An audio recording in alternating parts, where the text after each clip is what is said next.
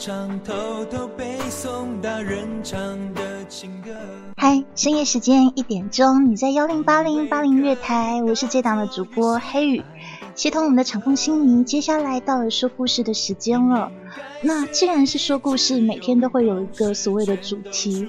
今天的主题呢，可能嗯，您你一定没有听过这个故事。好，这故事叫《出租车司机的爱情》。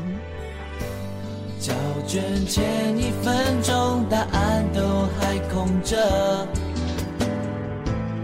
应该怎么组合两个人的集合？理论和现实不同，从来不曾想过。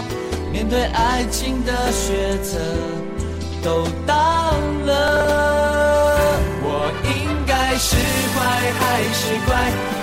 你喜欢彩色或黑白？你的笑代表拒绝还是等待？答案我解不开。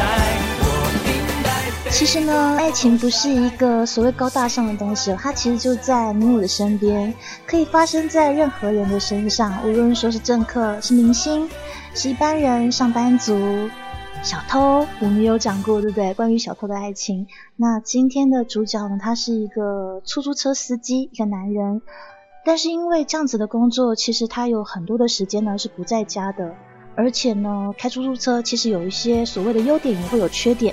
优点就是说，你其实有一些时间是可以自己安排的，这是它的好处。但是缺点就在长期的坐在一个地方，可能腰酸背痛，又不像办公室里面那样子容易的伸展手脚。所以有的时候呢，嗯，脊椎吧，或者是身体呢，可能就会有一些病，因为长时间坐着。好，那特别是如果说呢，你要去上厕所的话呢，诶，不是每个地方都可以上厕所，你必须要找一个合适的地方，那边你可以停车，可以暂时停一下，因为你进厕所里面说不定还要排队，对不对？所以有一些开出租车朋友呢，他可能就会习惯性的去憋尿。好，所以职业其实没有什么贵贱，但是有些工作真的是特别的辛苦。这样子的人，有的时候呢，也可能会被自己的老婆啊或女朋友嫌弃吧。他们会觉得说，哎，你每天开车开那么久的时间，每次回到家里面都那么累了，你没有时间陪我，没有时间一起出去玩，动不动就开车，而且一直开车不是很危险吗？你可以不要开车了。好啦，每个人都有自己职业的辛苦哦。那我们今天要讲就是出租车司机的爱情。现在听到首歌呢，来自台湾的。棒棒糖男孩，他们的歌曲歌名叫做《爱情学册》。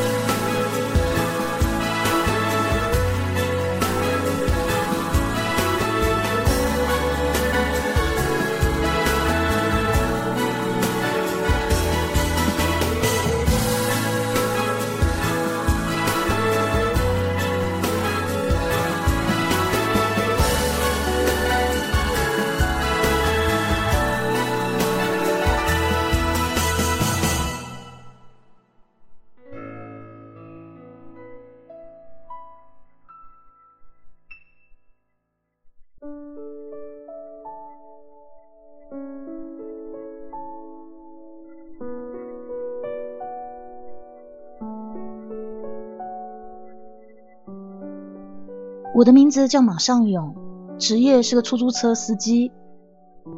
刚才在金富豪酒店门口拦车的那个女孩啊，貌美如花。不过条件这么好的女孩，却扶着一个站都站不稳的大概五六十岁的糟老头。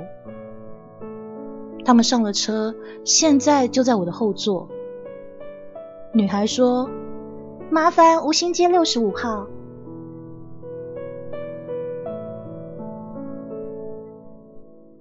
每天游走在城市的大街小巷，看着形形色色的乘客上车下车，很多事情都见怪不怪了。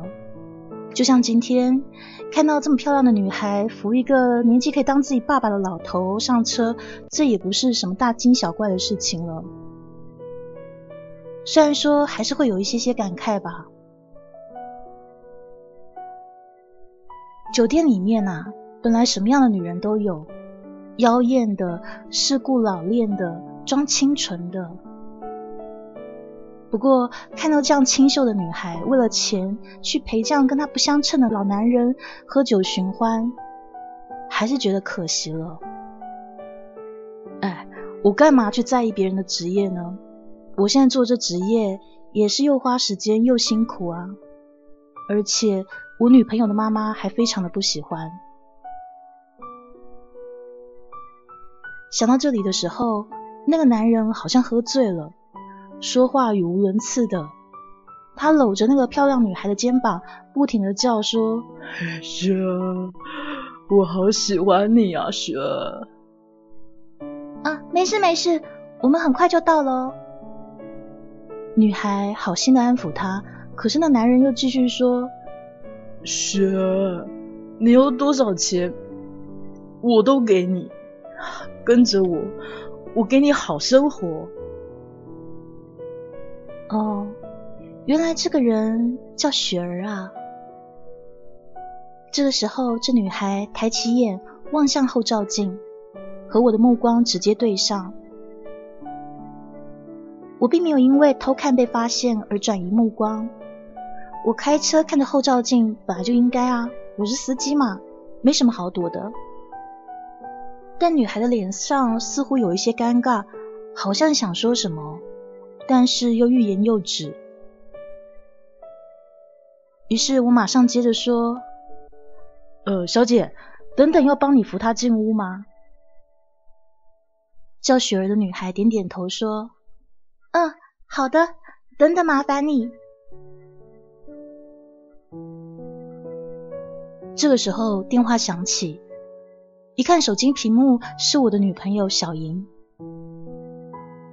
阿勇，你现在有空吗？我现在车上有客人啊，等等我回电给你哦。说实话，我真不太习惯有客人的时候讲电话，通常都是他们打电话我偷听，可是我打电话给客人听，倒还是蛮奇怪的。所以呢，一般来说都是客人下车以后，我再回电给小莹的。毕竟我听得到后座说话，我说话他们也听得一清二楚啊。而我的隐私并不想被那些陌生人听得清清楚楚。这个时候，电话那一头却说：“不用了，我现在说话你听就好了。”他的语气有点怪，怎么啦？发生什么事了？阿勇，你听我说，我发现你跟我不太合适，我们还是分手吧。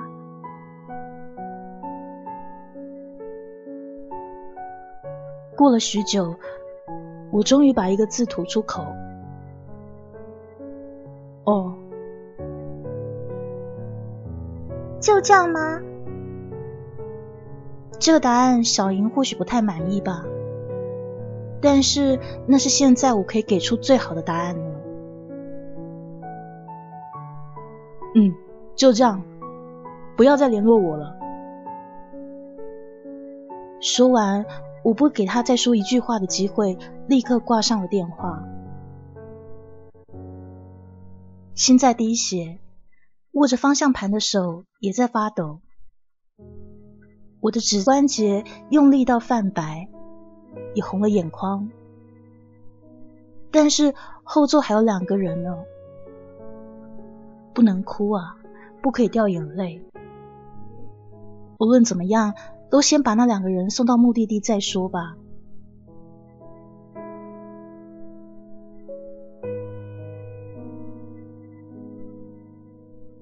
其实刚才的对话，我可以说是一点都不意外吧。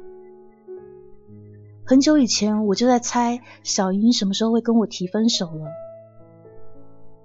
这样的场景在我心底演练过好多次了，没有想到，当真正事情发生的时候，那些所谓的事前练习、心理准备，一点都没有派上用场。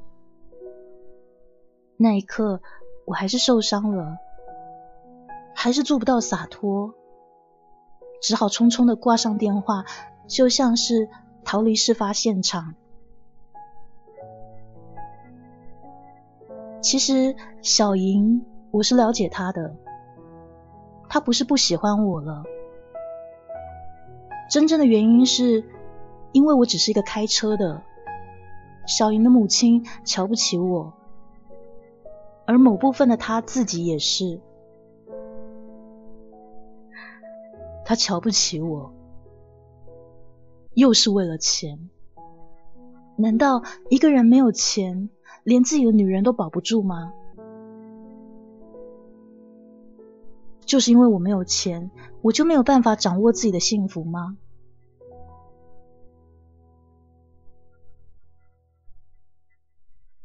眼泪在眼眶打转。顾念着后座还有乘客，那些眼泪不能滴下来，只好往肚子里吞。但是鼻头的那股酸却越来越按耐不住了。是啊，早就知道一定会有今天，但是还是……他睡着了，听不到的。后座的那个女孩雪儿突然说话了，隔着后照镜，我们对望着。如果你有想说的话，现在可以说。你瞧，反正我不认识你，你也不认识我啊。下了车以后，我们只是陌生人嘛。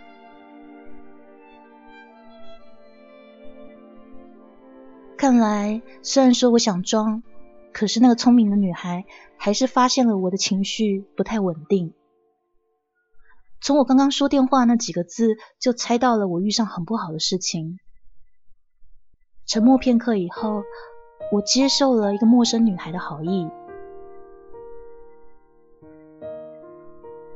刚打电话来的是我女友，啊，现在该说是前女友了。她打电话要跟我分手。雪儿点点头，要我继续说下去。他妈妈啊，一向是嫌贫爱富。以前呢，我本来在外商公司做文员的时候，他妈就常给我脸色看，总嚷嚷着说要小莹，哦，也就是我的呃前女友，他妈要他去找个条件好的、有钱的男朋友。那个时候呢，我还有一份正当的工作，正常的上下班。后来我们公司收掉了，工作很难找。这半年我跟人分租车子开夜班，那他妈妈更是闲到不行了。所以他选择了他母亲吗？这当然的啊，你说我算什么呢？他妈妈从小养他到大，单亲家庭啊，在他心里面的分量，怎么会是我这样一个认识不到两年的穷光蛋就可以取代的呢？没办法，多少人庸庸碌碌都是为了钱，为了钱，他们可以放弃很多东西，自尊、人格、爱情。你想那些放弃的人，他们自己怎么会不痛不后悔啊？他们又不是傻瓜，他们明白自己放弃了什么。说着说着，雪儿于是叹了口气。我突然想起，他在酒店上班也是为了钱吧？为了钱走上这条道路。那他刚刚话里面说的放弃的自尊、人格、爱情，他都牺牲掉了吧？原来他说那些放弃的人是他自己啊，而现在的我只不过是当下失恋而已，并没有赔上我的人生啊。我皱起了眉头，后照镜中的雪儿却笑了，那笑容清澈温和的，一点都不像是混迹烟花巷弄的女孩。多么可惜啊！这么好的女孩，你放弃了这些，值得吗？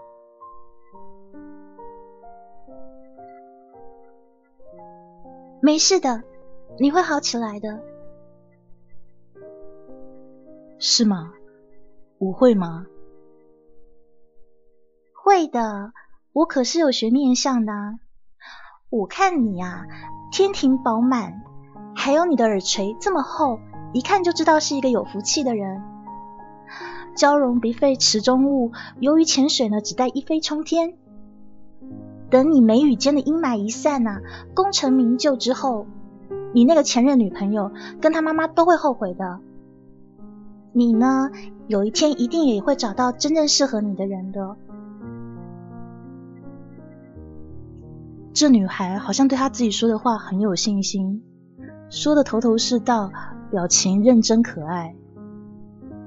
我噗嗤一笑说：“ 你们酒店教的还真多啊。”雪儿突然一愣，我想我是说错话了吗？我不该提起他的工作是不是？随后又看他像没事的耸耸肩说：“其实呢，酒店可以学的东西可多了呢。从酒店可以看人生啊。”嗯，见多识广啊。那当然喽。你想，不然为什么那么多纵横商场的男人？却逃不出酒店女子的手掌心呢。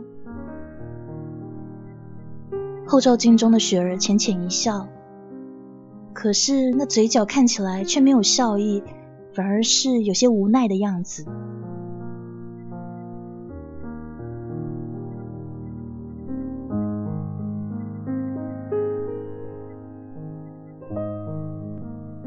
吴兴街六十五号到了。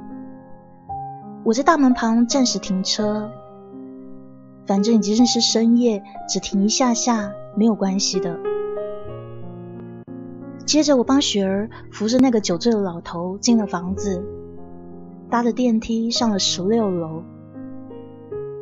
这大楼豪华气派，要住在这种地方，少说也必须要有几千万身家吧。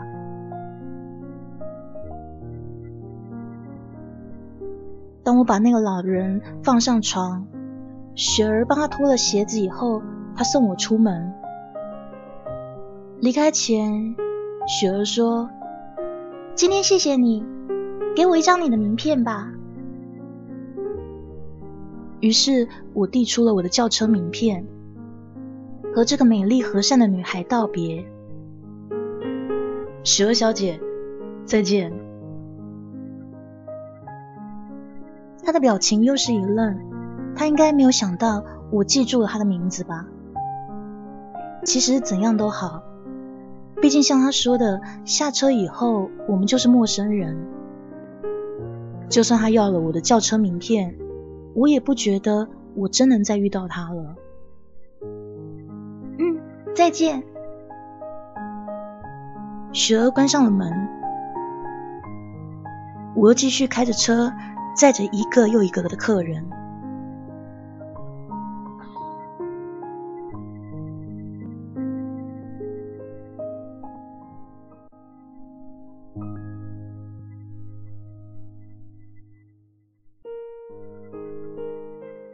直到隔天下午醒来的时候，我才发现，昨天晚上跟雪儿一番闲聊以后，我居然完全忘记了失去小莹的心痛。昨天的我应该痛苦不已啊！在送他们进入大楼以后，我应该一个人去山上喝点酒，痛哭流涕，不是吗？结果呢？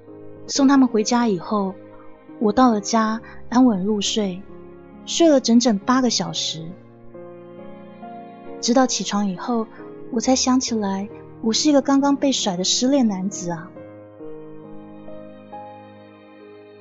原来感情这种东西，爱的时候死心塌地、死去活来，就像昨夜刚放下电话的我，锥心刺骨的疼痛。三个月来的演练一点用处都没有，我还是逃避了，想要放声大哭。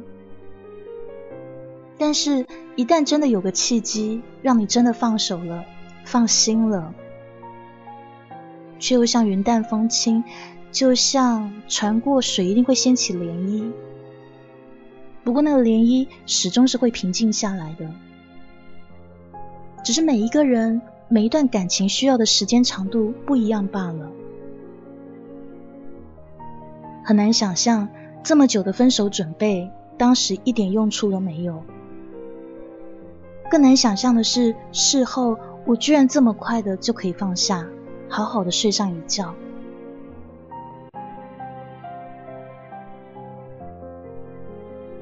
我想起昨天晚上自己说的话，是不是我也伤了小莹的心呢？我那时候说：“嗯，就这样，不要再打给我了。”然后我就直接挂了电话。电话那一头的小莹是不是非常的内疚，很不安吗？那些说要跟我分手的话，他是不是也演练了好几天，好多次？昨天我一夜好眠，而他是不是在床上翻来覆去的睡不着呢？我一直都知道小莹是一个很善良的女孩，她只是太在乎她母亲了。我很清楚，她完全不想伤害我，才会前前后后拖了这么久才提分手。而我呢，我是一个。没有能力却又强求的人，我利用小莹的温柔，享受着这段时间的假象，假装一切都很好，假装没有问题，假装我们还可以天长地久。其实我什么都知道，却故意就这样子耗着，拖着他，也拖着我，让他扮演一个嫌贫爱富的坏女孩，让他内疚。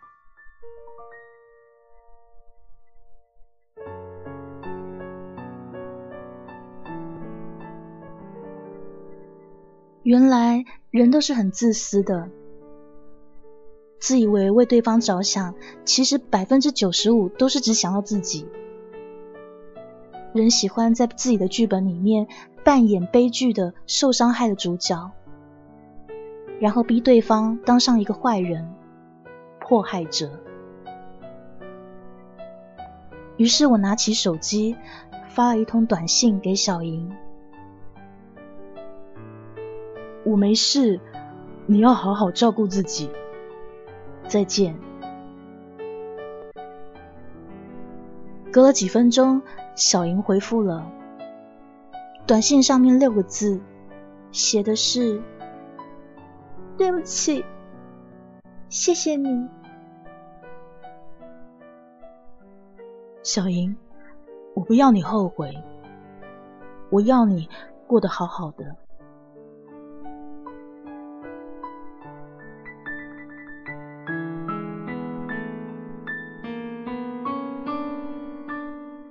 风吹进了屋内，卷起窗帘。我走进浴室刷牙，边刷边看着镜中不再怨怼的自己，忍不住自言自语说了一句：“哎，傻小子，你看起来挺好的嘛。”那天晚上，我接了车，又是兜兜转转，载着一个个客人。突然间。我想起了昨夜的雪儿，于是我都到他的酒店附近，可想而知，并没有遇到他。之后的第二天、第三天、第四天，我总是到他酒店附近排班载客，可是却一直见不到那一天的清秀佳人了。其实我并不是喜欢他，或许有那么一点点好感吧。但人家毕竟是选择跟有钱人共处的，一定瞧不上我啊。真瞧上了，也只是悲剧收场而已。就像我跟小莹的结果。况且，我只是想跟他道谢。那一天他说的真不是什么大道理，可是，在那一晚那一刻，却的的确确的输了我的心。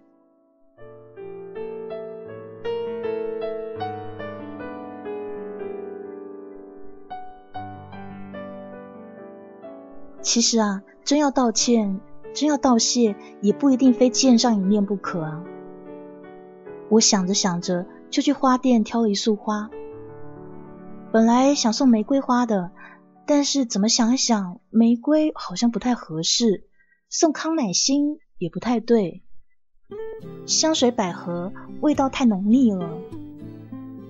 直到后来，我看到那一大捧的满天星，倒还像那个女孩给我的感觉。于是我在卡片上写上了。那一夜，谢谢你。署名马尚勇。那一天，他有拿我的轿车名片，对这名字应该还有印象吧？不过记不得也没有什么关系。这花是我的感谢，不需要他记得。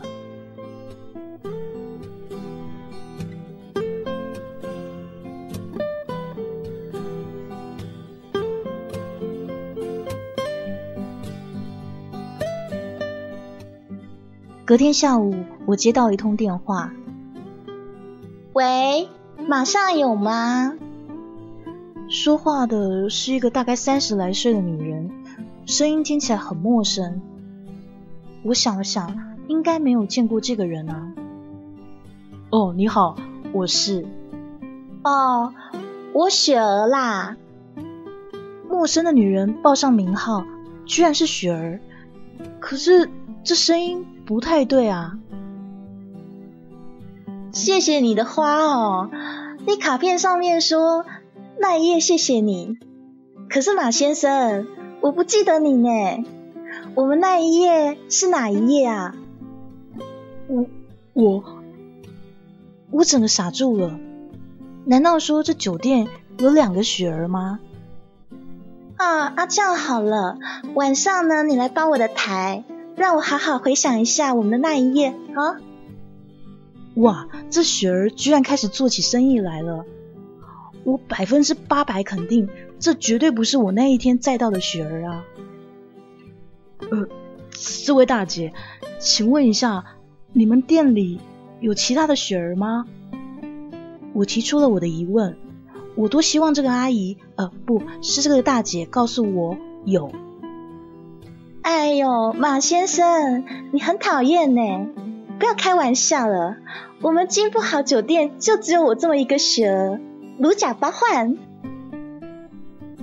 我真不知道是怎么回事啊！或许我那天跟那天那个雪儿已经没有缘分再见面了吧？哎，算了，别想那么多了，想破头也想不通的。这个时候。电话那一头的雪儿却大咧咧的笑了起来。好啦，不跟你开玩笑了，小伙子。我的姐妹们说，怎么会有男人送酒店小姐满天星啊？哎，你要送也送玫瑰啊。他们说，我不知道从哪里勾引的纯情少男啊。所以呢，我们就打电话给你看看哦。说完以后，话筒里面传来好几个女人嘻嘻哈哈、嗲声嗲气的笑闹声。哎，雪儿，此雪儿果真非彼雪儿啊！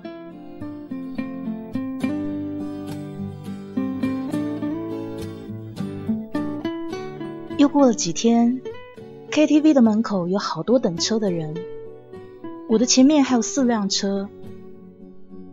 那天运气很好，到我的时候还有客人，四个年轻人上了我的车，三女一男。胖胖的男孩坐在我的右手边，后面三个女孩叽叽喳喳的说话。其中一个最显眼的女孩似曾相识，我定眼一看，那是……于是我马上转头过去，雪儿。我真没有想到，再见到她的时候，我居然会是这么的开心。那女孩扇了扇她的睫毛，回过神来看着我。啊，是你呀，真巧。是我的错觉吗？他的语气中好像也有惊喜。哎，李佩佩啊，你什么时候有花名的？叫什么啊？雪儿。我右边的男孩转过头，好奇的问他。雪儿笑着说：“我叫李佩佩，不叫雪儿。”我心里想：“哎呦，我真是个冒失鬼。看来雪儿这些朋友不知道她在酒店上班呐，我这样不是拆人家的台吗？”于是我马上点头配合的笑着说：“哦，我记错名字了，真抱歉啊。”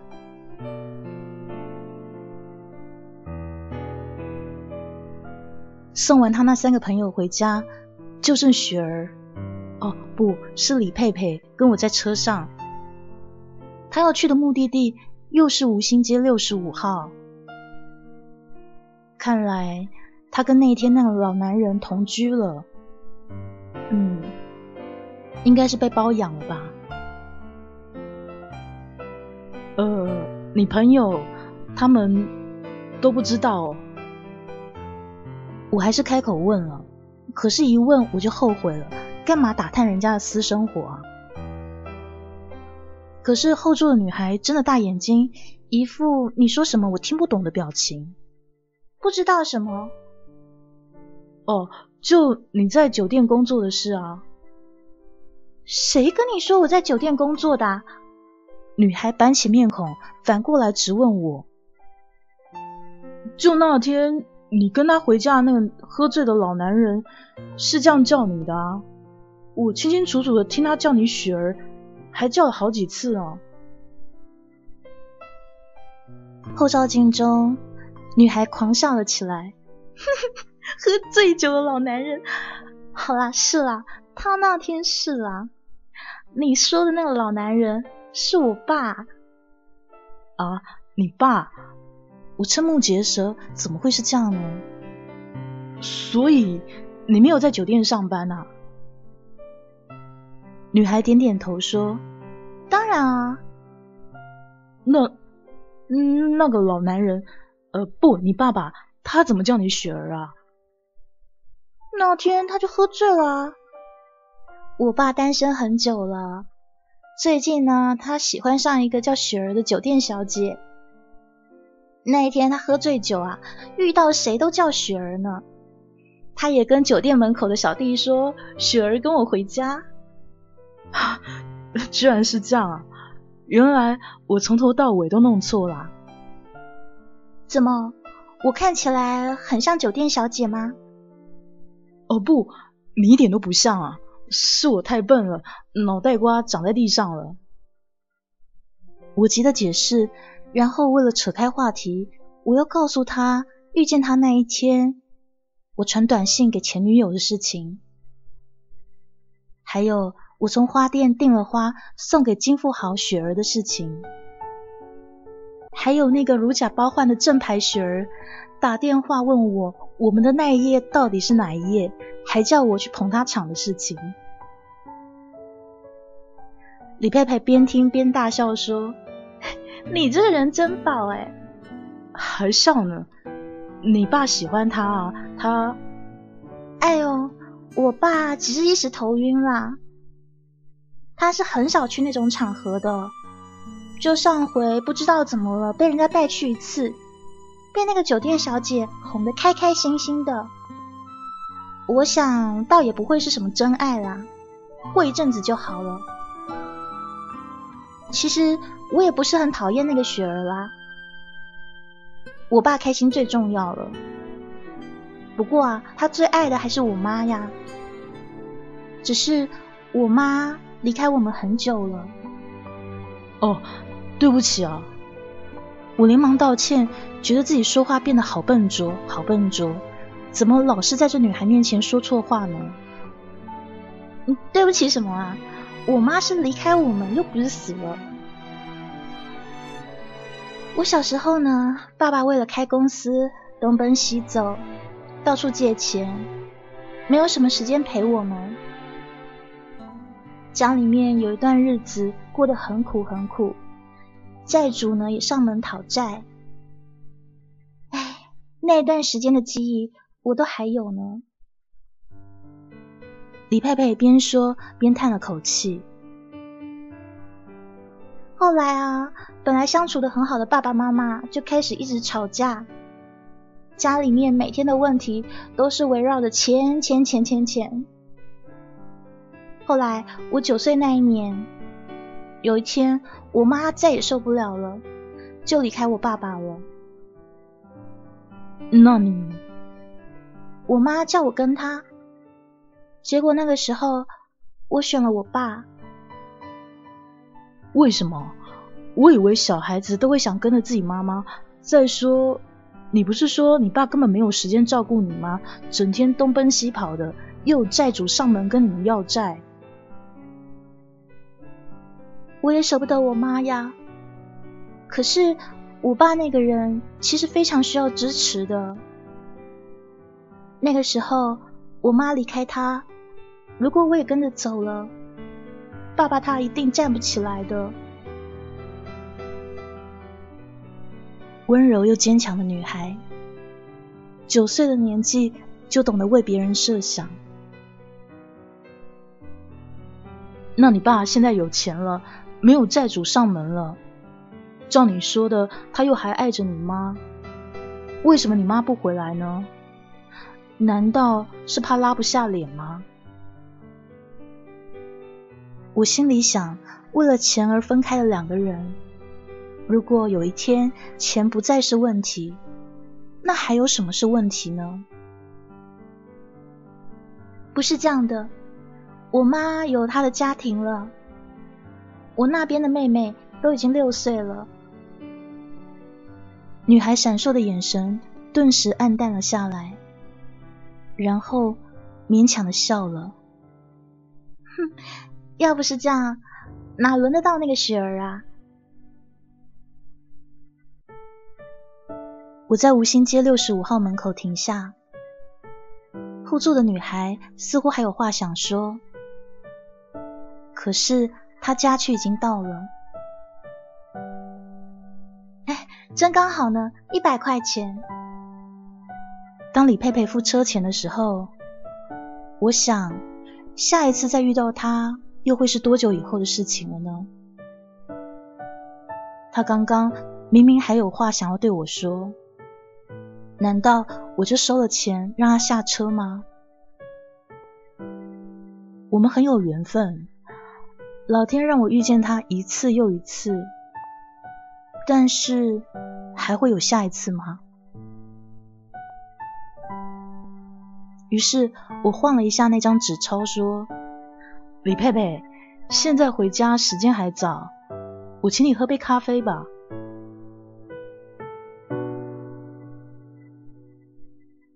三秒后，女孩笑了，她再度的跳上了车，但是不在后座，却是在我的右手边。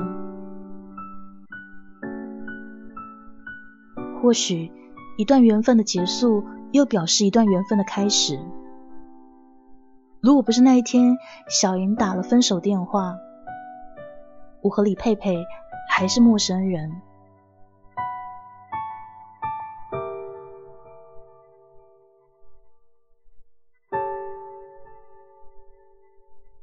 那天晚上，我跟佩佩聊了好久好久。咖啡店打烊以后，我开车带她到山上看夜景。乘着晚风，城市灯火辉煌，映在他的眼中。他告诉了我好多心事。有的时候，我觉得我很自私。我曾经偷偷希望我妈跟她现在的老公离婚，回到我们家。可是那是不可能的。你想，如果真这样，我妹怎么办啊？想一想，我觉得我这人好差劲啊。我爸对那个雪儿是不是也在自我欺骗啊？骗他自己说，除了我妈以外，他还可以跟别人有爱情。哎，马上有，你说，如果哪天我爸真娶了雪儿，我能叫他妈妈吗？那一种欢场女子，多半是想从我我爸身上捞捞钱吧。哎哎，你干脆去帮我捧那个雪儿的场。我们再说，你是他的小情人。我爸一看他喜欢年轻的，说不定我爸就会死心喽。你说我妈会不会还爱着我爸？如果我爸带着别的女人出现在他面前，他心里面不知道会怎么想。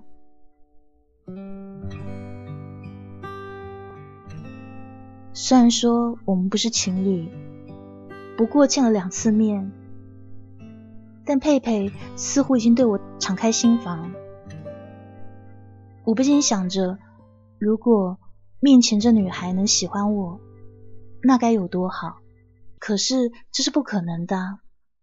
她是个白富美，而我呢是个穷光蛋，甚至连一份正常的工作都没有。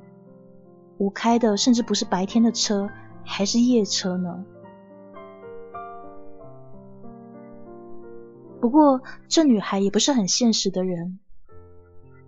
她九岁那一年明明可以跟她妈妈走的，但是她却选择留下来陪她爸爸面对债主。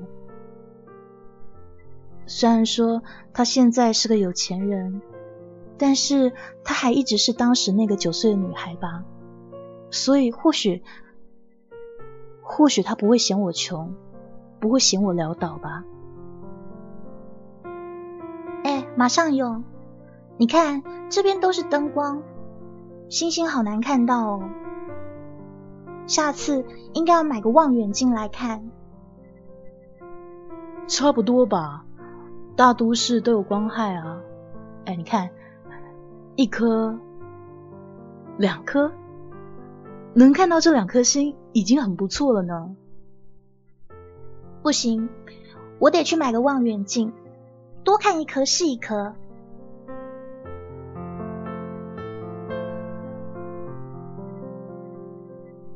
送他回家的时候，天已经亮了。临别前，佩佩拿了我的手机，输入了他的电话号码。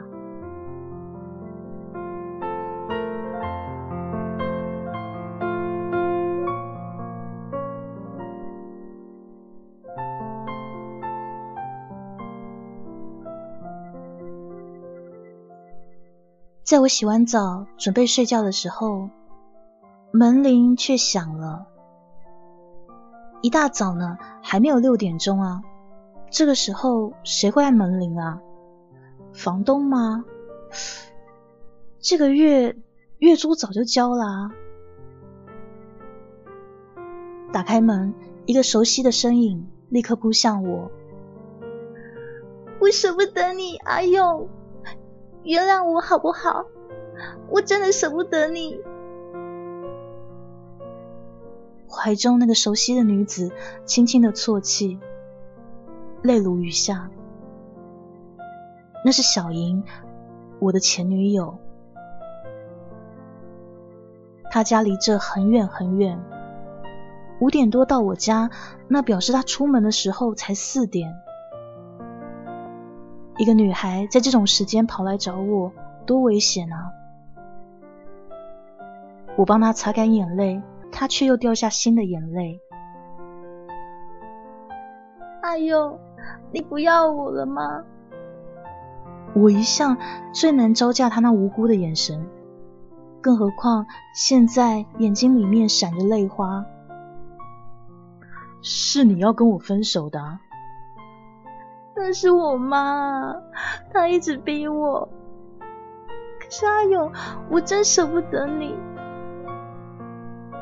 这几天我每天晚上都睡不着，我想你了。可是我们已经是过去式了。你有别人了吗？他猛地抬起头。女人这种生物，直觉有时候准的吓人。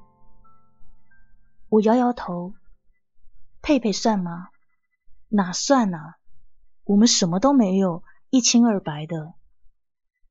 虽然说我心里面也有那么一点小小的悸动，但是他那样的家境、外貌，瞧不上我这样的人吧。初次遇见他时，他对我是那么的温柔，但我明白同情跟爱情是不一样的。有，我们复合吧，我心里面一直有你。眼前的小莹是多么娇弱，她终于承认她需要我。换句话说，我在她心中的重要性凌驾于他母亲之上。明明知道我没有钱，明明他母亲极力反对，他还是……或许小莹和我才是最相称的，不是吗？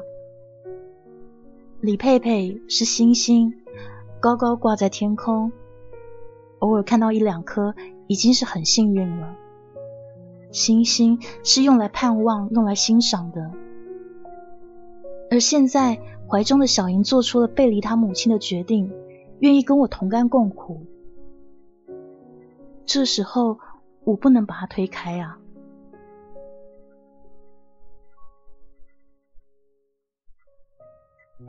闻着小莹的发香，我才发现，或许我还想念着她。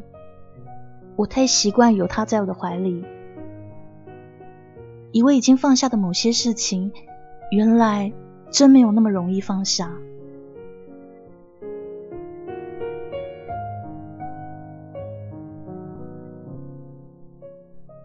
我删去了李佩佩留下的电话号码。我想就到这为止吧，就此断了音讯。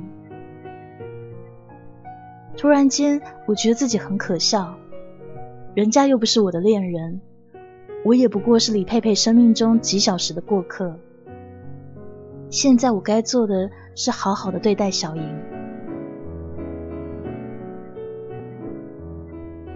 小莹搬来了我家，小小的房子里挤了一对情人。本来该是甜蜜恩爱、无限美好。我每天烧菜给他吃，陪他看电视，听他聊起公司发生的事情。可是不知怎么的感觉就是回不来。我努力的要对他好，毕竟他放弃了他母亲，投到我怀里啊。可是怎么办？感觉就是回不来，勉强也没有用。我也常常在无意间走神，想起了那个。和我一起在山上看着一两颗星星的女孩，阿勇，你说对不对？阿勇，阿勇，阿勇，你到底有没有在听我说话啊？阿勇，你在想什么？为什么又突然不说话了呢？你又走神了。你还记得我们刚刚在说什么吗？你到底怎么了？我的阿勇到哪里去了？日子周而复始，我茫茫然，小莹也越来越不开心。我不想再开车了。我去贸易公司找了个工作，我想起码我该努力，起码我跟小莹的作息是要同步的，这样子我们才可以真正的重新开始。但是那一天，当我回到我们的小屋，要跟小莹报告我找到新工作的好消息的时候，才发现他已经走了。他带走了所有属于他的东西，还有两年来我们的合照。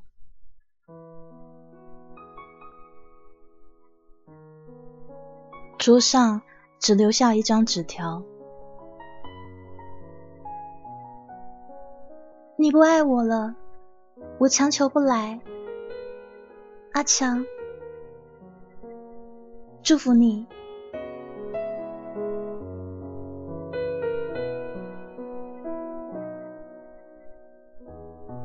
这一次鼻头又酸了，但是我的手没有颤抖，指关节也没有泛白。善良的小莹主动放手了，不像当初的我那么强求，那么自私。这一次，我又一次的利用了他的温柔。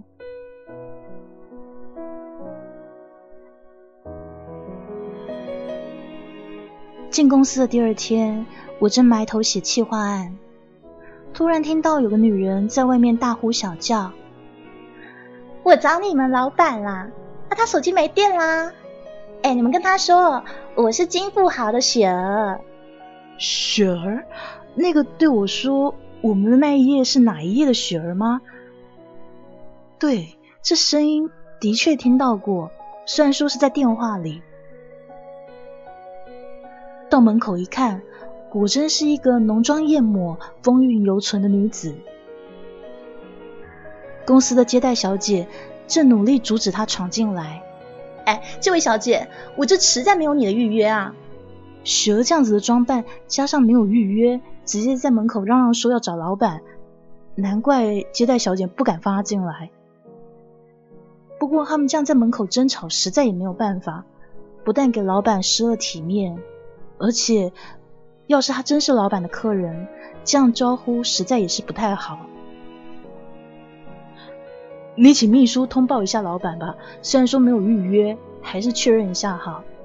我带雪儿小姐到休息室等候。接待小姐一听有人要出来扛这件事，连忙点头说好。到了休息室，我给雪儿泡了一杯茶。两手恭恭敬敬的端给他，雪儿接过那杯热茶，微微笑着，眼神温和。我想，不管是什么职业，人都需要一些基本的尊重。公开被人拒于门外的感觉，真不好受。开过车的我，非常能体会。过没多久，休息室进来了一个男人，依那个穿着、年纪，应该是哪个高级干部。我起身向他礼貌性的点了点头，又往雪儿微笑示意说我要离开了。只见雪儿压根没有往我这看一眼，她的眼睛直勾勾的望着刚进来的男人，瞳孔发亮。我认得那个眼神，小莹曾经是这样看我的。或许对小莹来说，我曾经也是这样的眼神，恋爱中的眼神吧。关上门的时候，我觉得那男人看起来好面熟。对了，这个人，我载过他。那天车上，他喝醉了，在后座不断的喊着：“雪，我好喜欢你啊！”对，这是佩佩的爸爸。这世界是不是很小？我居然又进了佩佩家的公司。他这么多天不见，他还好吗？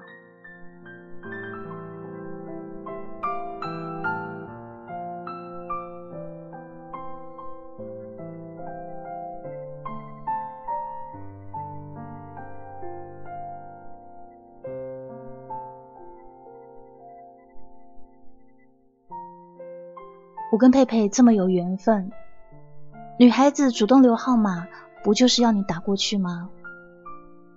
但是这些日子以来，我不但没有打给她过，还删掉了她的号码。人海茫茫，我这样兜兜转转又遇到她，这不是缘分是什么？不管她喜不喜欢我，我都决定这个时候应该负荆请罪。起码我知道他住在哪里。晚上在确认老板在家里睡觉以后，我在吴兴街六十五号门口等着。十一点多的时候，佩佩出现了，马上有。佩佩的眼中全是惊喜，她的眼神闪闪发亮，直勾勾的看着我，就像今天上午的雪儿盯着他爸爸一样。嗨，好久不见。你上哪去了？我给你留号码了，你一次都没有打过。嗯，因为因为我是笨蛋。你现在才发现自己是笨蛋啊？很早就发现了，现在只敢跟你承认。嗯，笨蛋，你进来可好？挺好的，我找到工作了，不用开车了。真的吗？恭喜你！我本来还在想说，要不要介绍你去我爸那边看看呢。其实，啊，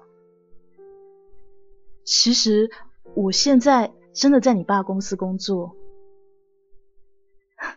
你开玩笑吧？我笑了。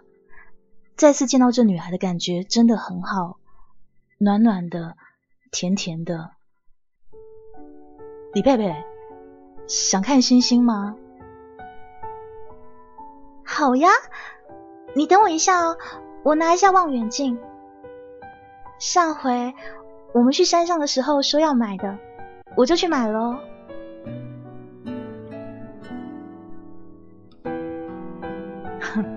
真是一个直接的女孩。一段感情的结束，或许又是另一段感情的开始吧。我想，至于以后我和佩佩是不是真的有结果，会不会哪天老板发现了，一怒之下开除我，或者说哪天搞不好要叫雪儿岳母大人，这些事情就顺其自然吧。对于感情，现在的我只要努力，但不再强求了。你的嘴角说话的时候有浅浅的笑，那道线条像一个记号，永远都擦不掉。午后的猫躺。在阳光下睡着了。你知道，有的时候去怨天尤人，或者是感叹命运的不公平都没有用。有的时候要改变自己的命运呢，需要的是一些努力，还有一些运气，还有必须下点决心。有的时候就是那个关头，你闯过了，或许一切都会变得很好。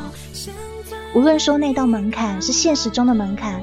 或者说是心里你自己心里面的门槛，也都是一样的。好的，黑鱼要下档喽，那跟大家说晚安，Good night。